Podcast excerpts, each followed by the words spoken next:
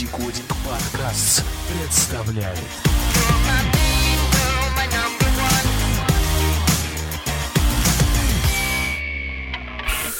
Привет, Пятикодинг! Сегодня у нас необычный выпуск. Хотим обсудить с вами метап, который прошел вчера, второй метап VK Mini Apps. На нем выступали Антон Циварев, руководитель платформы VK Mini Apps, Вячеслав Шибанов, руководитель бот-платформы, и Иван Гусев, создатель VK Coin. Метап прошел вчера с 19 до 22 часов.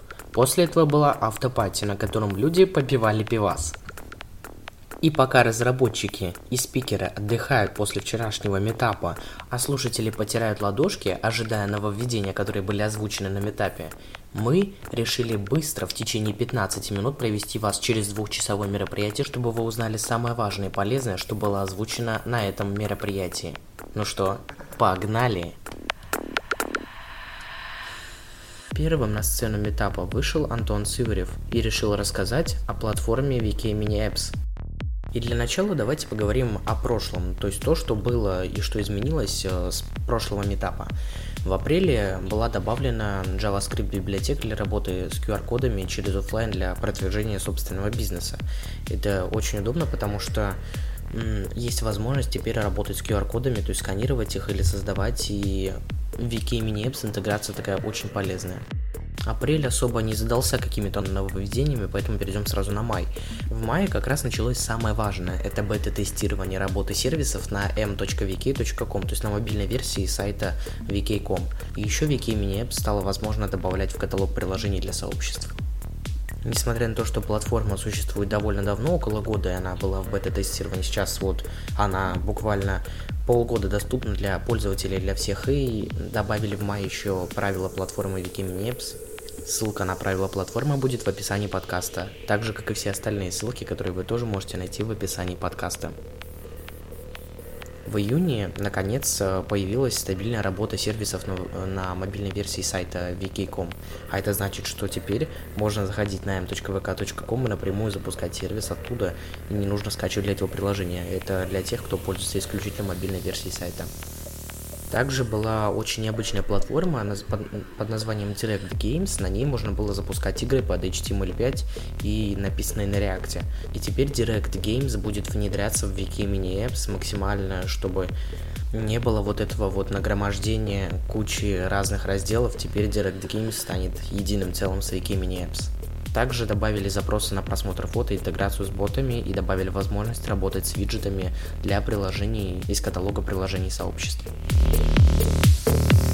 Немного о будущем. Антон Сиварев тоже рассказал о роудмапе, о том, что будет во фьючер. А, скоро, очень скоро, прям совсем это уже руками можно ощущать, будет каталог сервисов на VK.com и MVK.com. Сейчас это, да, есть в каком-то состоянии, но больше похоже на какую-то промо-акцию. А нужно сделать реальный работающий каталог и в него внедрять еще поиск. А, поиск таких сервисов, которые не были одобрены в каталоге, можно найти по каким-то мета-словам, ключевым словам. А, если их ввести, то можно найти сервис, который не участвует в каталоге сервисов. И я вот всеми руками за это внедрение, потому что чтобы попасть в каталог, нужно пройти очень большую модерацию, очень длинную, и она муторная. И, в принципе, вот такой удобный поиск, это очень удобно. Также в API это не только относится к Wikiminix, но и в принципе к API ВКонтакте.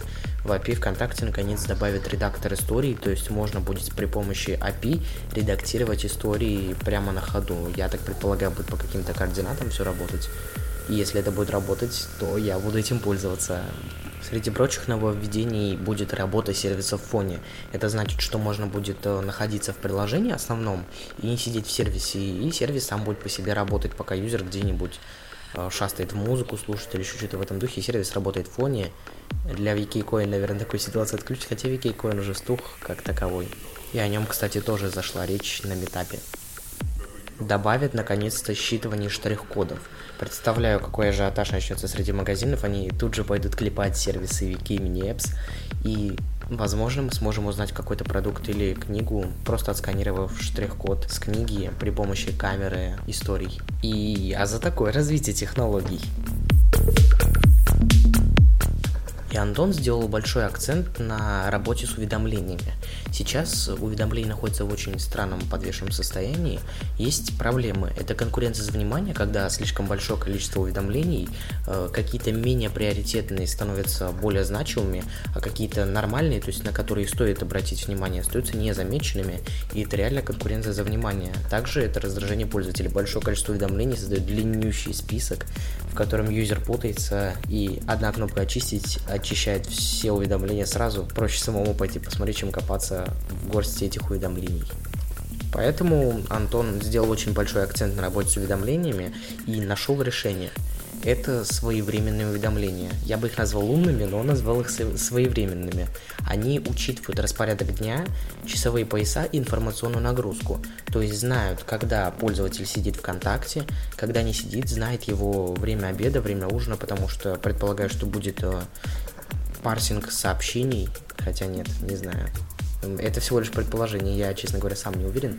Наверное, парсить будут новости пользователя, либо какие-то открытые данные, чтобы узнать распорядок его дня, и часовые пояса тоже будут учитываться. И информационная нагрузка означает, что уведомления будут распределяться у пользователя так, что не будет создаваться большого потока уведомлений и длинной простыни из них. Как следствие, это даст увеличение конверсии и снижение конкуренции между приложениями, сообщениями и сервисами. Дальше пошли вопросы от слушателей и зрителей.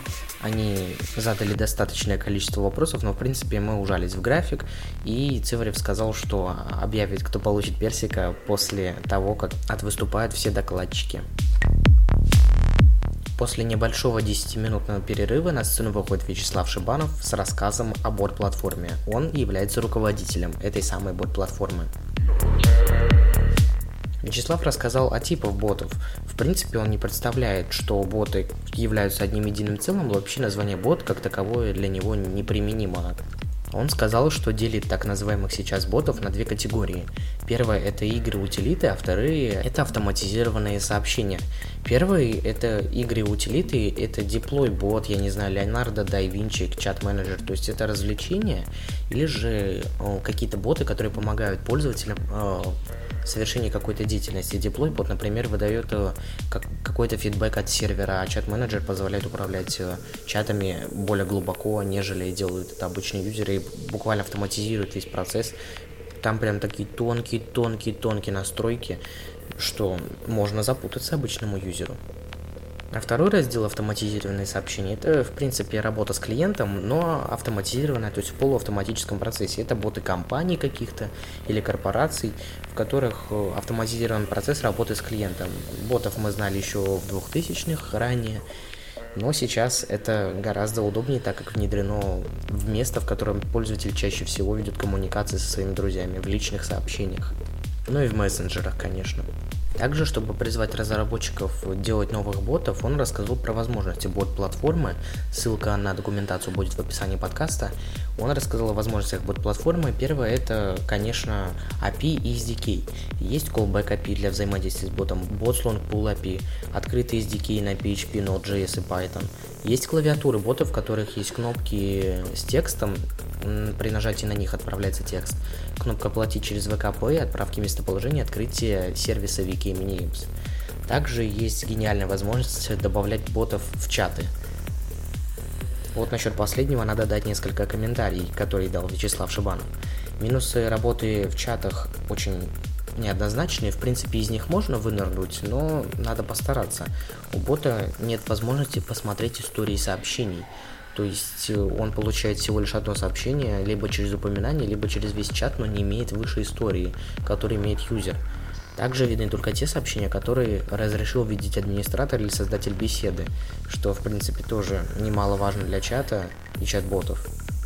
Также есть ограничения по некоторым фичам, которые доступны в личных сообщениях, когда ты общаешься с ботом э, с глазу на глаз. Но Вячеслав Шибанов не просто так пришел на метап по Wiki Mini Apps, у него есть новости для разработчиков сервисов. Э, кнопка Wiki Mini App, как мы уже говорили выше, это кнопка, которая позволяет запускать приложение или сервис Explorer приложение или сервис. И так, и так можно. Запускать приложение прямо внутри бота, то есть ты нажал в боте на кнопку и запустился сервис. И обратное взаимодействие. Это отправление событий из VK Mini Apps прямо на бота вы можете отправить какое-то событие, чтобы бот выполнил какое-то действие, то есть это обратное взаимодействие. В общем, у Вики и у бота есть взаимодействие друг с другом. Ну и, конечно, любой уважающий себя разработчик не приходит э, на метапы с пустыми руками. У него есть, э, у Вячеслава, сведения о том, что будет позже на платформе и что нам предстоит еще увидеть. Первое – это инлайн-кнопки. Это кнопки, которые прикреплены прямо к сообщению. Э, в Телеграме уже есть такая функция, когда ты лайки, дизлайки, например, к сообщению к одному прикрепленные.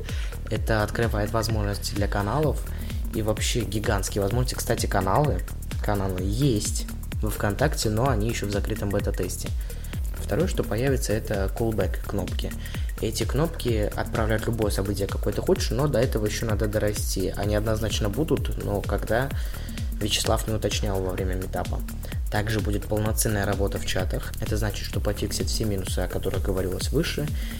Ну и, конечно, упрощенное создание ботов. Это забывать нельзя, потому что сейчас создание ботов очень сложный процесс. Если ты шаришь, то сделаешь, а если не шаришь, то надо постараться. А всякие конструкторы в интернете предлагают работу бота только неделю или месяц бесплатно. Дальше тебе приходится оплачивать дополнительные средства. И нельзя выгрузить все это в виде кода. Поэтому приходится жить как-то так. А Вячеслав обещал, что в скором э, во Future у нас будет возможность упрощенного создания бота. Один парень буквально завалил Вячеслава вопросами. Их было так много, что мы чуть не опоздали на перерыв 10-минутный. Вот. Метап прошел чудесно, и есть что еще сказать. Это Иван Гусев, он вышел на сцену третьим э, после Вячеслава и рассказал об истории хайпа VK Coin, но это уже другая история, которую, я думаю, все и так знают. Мне кажется, что то, что сейчас прошло, было даже круче, чем взгляд в неделю. Может быть, это станет отдельным подкастом, и у этого подкаста появится свой ведущий, кто знает, кто знает. Ну, а мне остается только попрощаться с вами. Я надеюсь, что вам понравился этот 15-минутный рассказ о двухчасовом метапе VK Mini Apps. Предыдущий метап был в марте, и за этот квартал ребята сделали очень много, и им было что рассказать. Ссылка на трансляцию будет также в описании подкаста. Загляните туда и посмотрите, что было на этом метапе, если вы хотите не только слышать, но и видеть это собственными глазами. Пишите в комментариях, обзоры каких мероприятий вы бы еще хотели услышать за 15 минут. Увидимся с вами в следующих выпусках. Мы пошли купаться в море. Пятикодинг всегда на связи. Damn.